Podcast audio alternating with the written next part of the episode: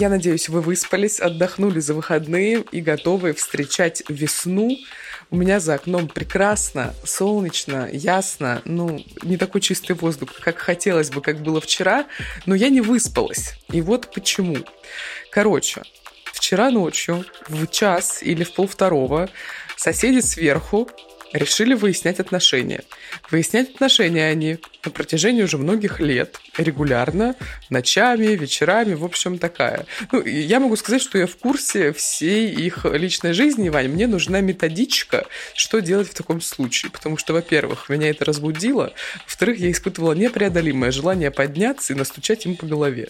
Ну, смотри, если бы ты вступила в, этот, в это взаимодействие, то ты бы попала в так называемый треугольник Карпмана где есть три действующих лица, жертва, агрессор и спасатель. Ты бы сначала встала в роли спасателя, потому что тебя понесло бы стопудово защищать, допустим, женскую половину этого конфликта.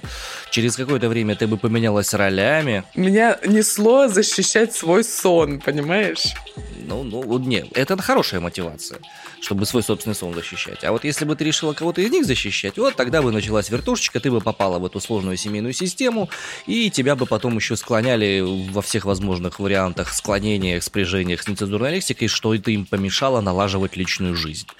Поэтому лучше в эти во все истории не лезть, или если лезть, только с присутствием полиции. Поговорим сегодня о геополитических ситуациях, не связанных с Украиной. Поговорим сегодня об Оскаровском вручении, которое идет в момент как раз записи нашего подкаста. И поговорим о том, что заблокировали и о чем нельзя говорить, по мнению Роскомнадзора. Обострилась ситуация в Нагорном Карабахе. Там на выходных ввели военное положение.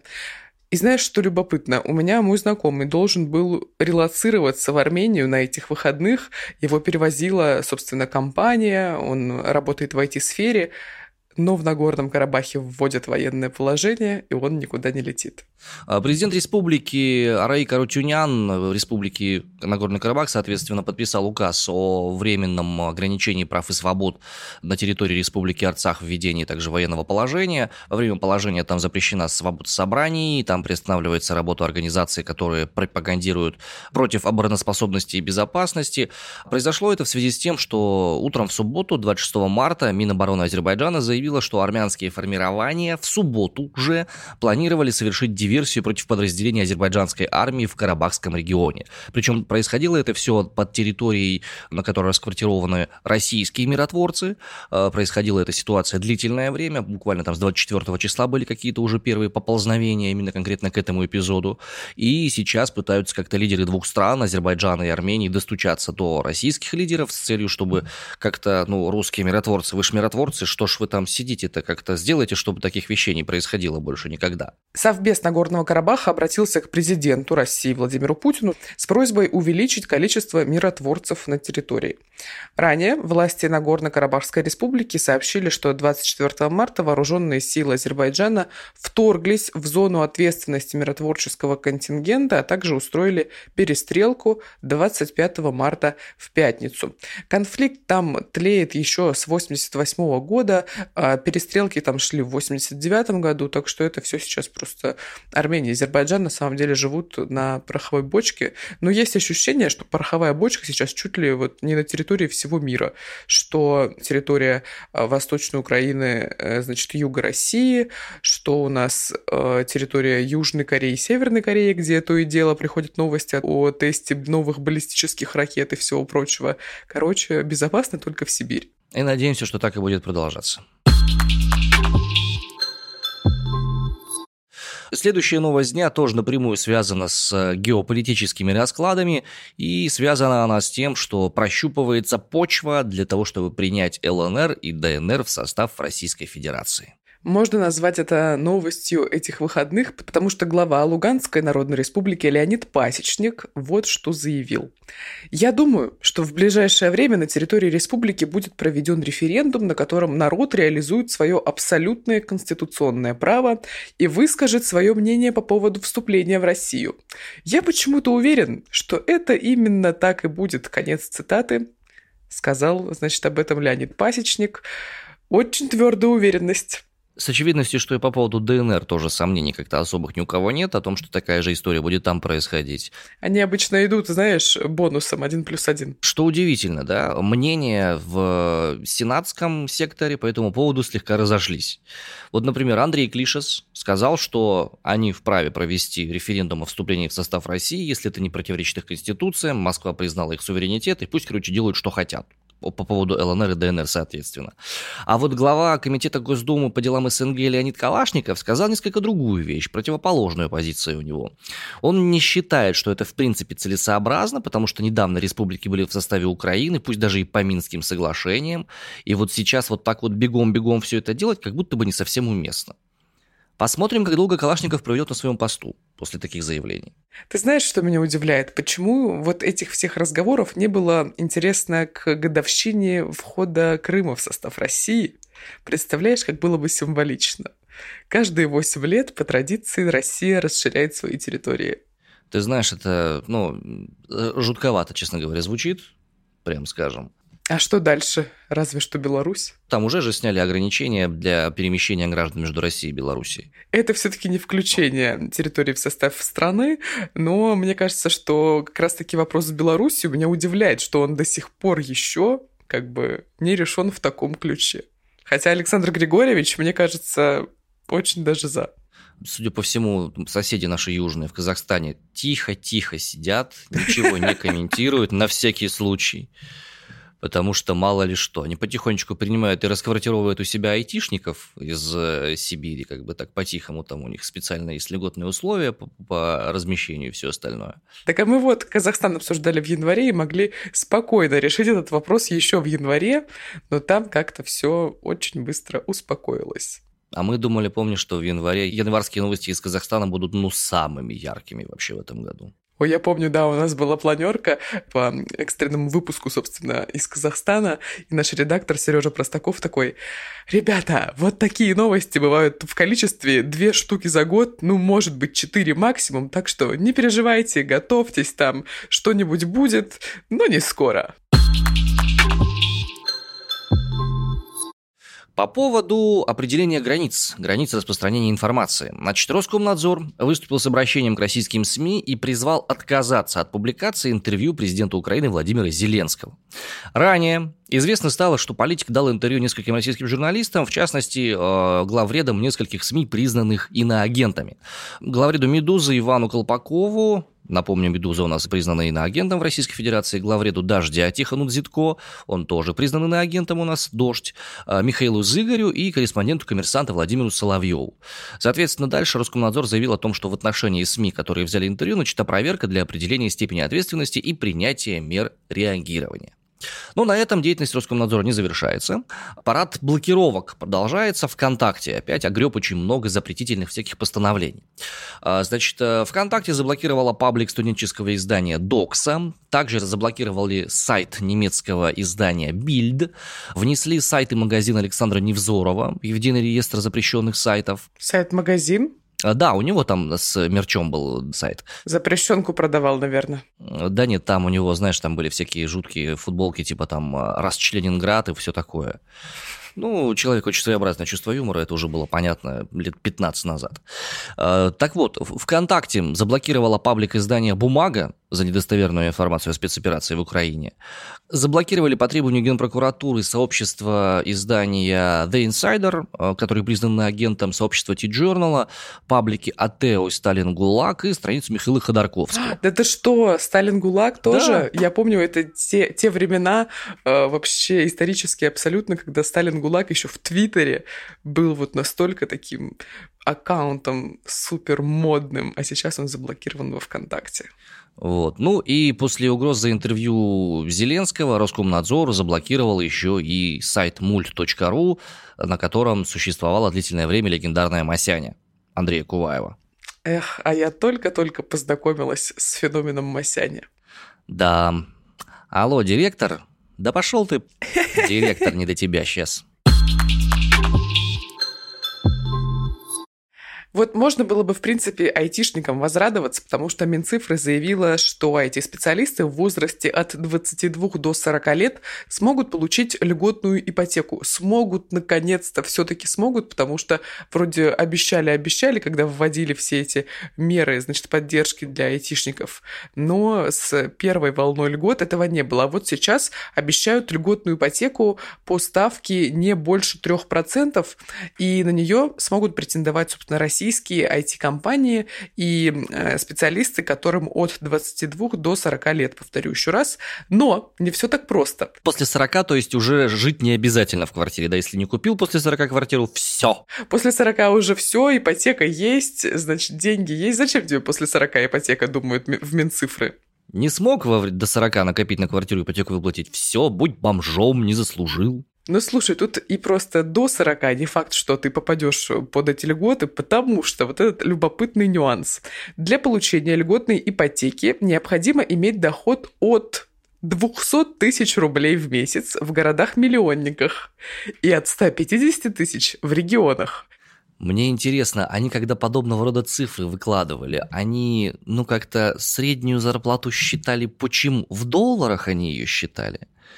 У меня вот, допустим, Омск, город-миллионник, и 200 косарей получает там не так, чтобы уж прям таки много айтишников. Дай бог руководители. Вот первая мысль, которая у меня появилась. А вот я живу как бы в регионе, но в городе-миллионнике. Тут должна быть зарплата от 150 или все-таки от 200? Вот, хороший вопрос. Наверное, берем по верхней границе. Скорее всего, от 200. Да, думаю, что да. Ну, возможно, ты знаешь, о чем я подумала? Что, скорее всего, у айтишников как бы примерно такие зарплаты и есть. Айтишники, напишите, пожалуйста, если вы нас слушаете, какие, какие у вас зарплаты примерно. Э, точную сумму не обязательно, но вот какую-то рамку. Подходите вы под эти льготы или нет?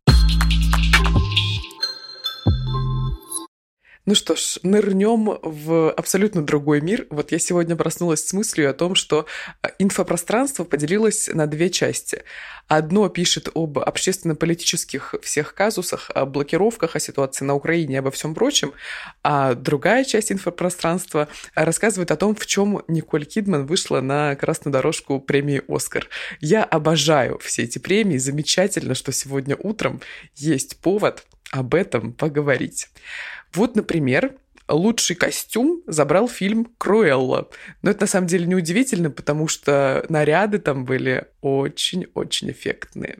Значит, лучший режиссер Джейн Кэмпион, «Власть пса», что, в принципе, было ожидаемо, очень уж характерная, мощная работа от Netflix. Номинация «Лучший иностранный фильм» отправляется в Японию. Фильм «Сядь за руль моей машины» забрал статуэтку.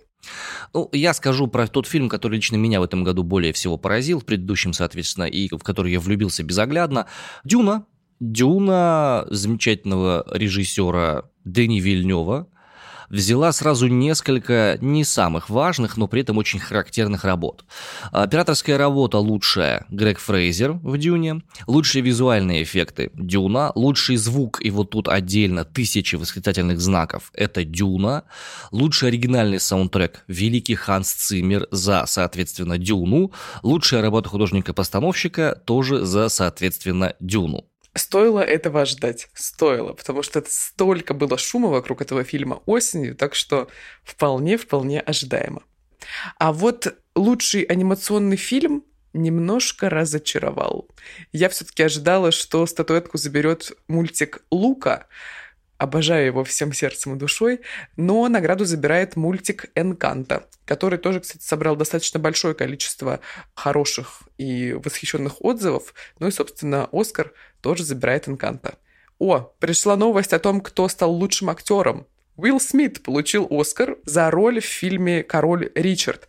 А буквально час назад Уилл Смит поднялся на сцену и дал по лицу комику Крису Року за шутку про его жену. Два раза Уилл Смит поднимался на сцену сегодня вечером. Очень интересный момент связан с э, новой номинацией, которая была впервые введена именно в этом году. Самый популярный фильм по версии фанатов. Mm. Этот фильм выбирали фанаты. Фанаты в Твиттере его выбирали.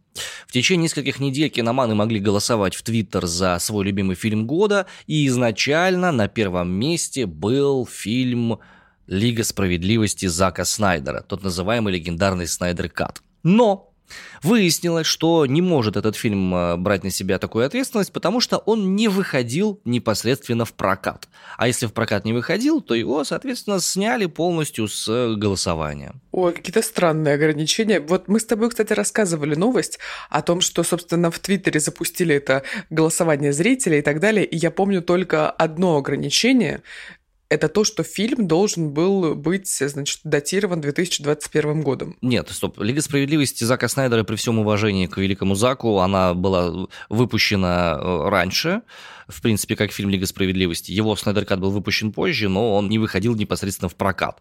Почему-то, по мнению вот организаторов премии, так оно произошло. В итоге на первом месте находится другой фильм Зака Снайдера под названием «Армия мертвецов». Так что Зака не обидели, но с точки зрения конкретно фильма и репрезентативности, и качества, конечно, ну, «Армия мертвецов» — это, прямо скажем, очень сомнительный фильм. Ну да, по качеству, честно говоря, есть вопросы. Сразу видно, что такой массовый зритель выбирал это кино. Там киноляпы всякие разные, там отсутствие логики, крайне скверный сценарий, в отличие от того же Снайдер Ката Лиги Справедливости, там хоть что-то можно разобрать, понять, и э, то, то художественное произведение, а здесь это откровенно попкорная жвачка. Ну, ладно, неважно. Аналитики и киноведы большие ставки делали на фильм «Власть пса». Там в главной роли Бенедикт Камбербэтч. Вот, собственно, статуэтку за лучшую режиссуру получил режиссер этого фильма Джейн Кэмпион. А вот лучшим саундтреком, лучшей песней из фильма, по мнению Американской киноакадемии, стала «No Time to Die», которую исполнила Билли Айлиш, и, собственно, на сцене Оскара она уже прозвучала. В номинации «Лучшая актриса» Оскар забрала Джессика Честейн за фильм «Глаза Тэмми Фэй». Ну, например, мне в прошлом году все таки Джессика Честейн больше запомнилась по роли в ремейке «Сцены супружеской жизни». Там, там просто умопомрачительный ее дуэт с Оскаром Айзеком. Такой чувственный, такой интимный сериал, конечно, очень сильно запал мне в душу, хотя не с первого раза понравился. Если не видели, то попробуйте. Ну и самая главная интрига, которую держит всегда на Оскаре до самого конца церемонии, это, конечно же, номинация «Лучший фильм», и в этом году им стал «Ребенок глухих родителей». В начале названия есть аббревиатура CODA – Child of Deaf Parents. Ну, собственно, что в переводе и будет «Ребенок глухих родителей». В общем, суть фильма в чем? В Глостере, в штате Массачусетс, живет семья глухих. Есть среди них 17-летняя Руби Росси, э, дочка, собственно, и она единственный слышащий член семьи. Так вот, она помогает своим родителям и не забывает строить свою собственную жизнь. И мечтает, очень сильно мечтает начать петь.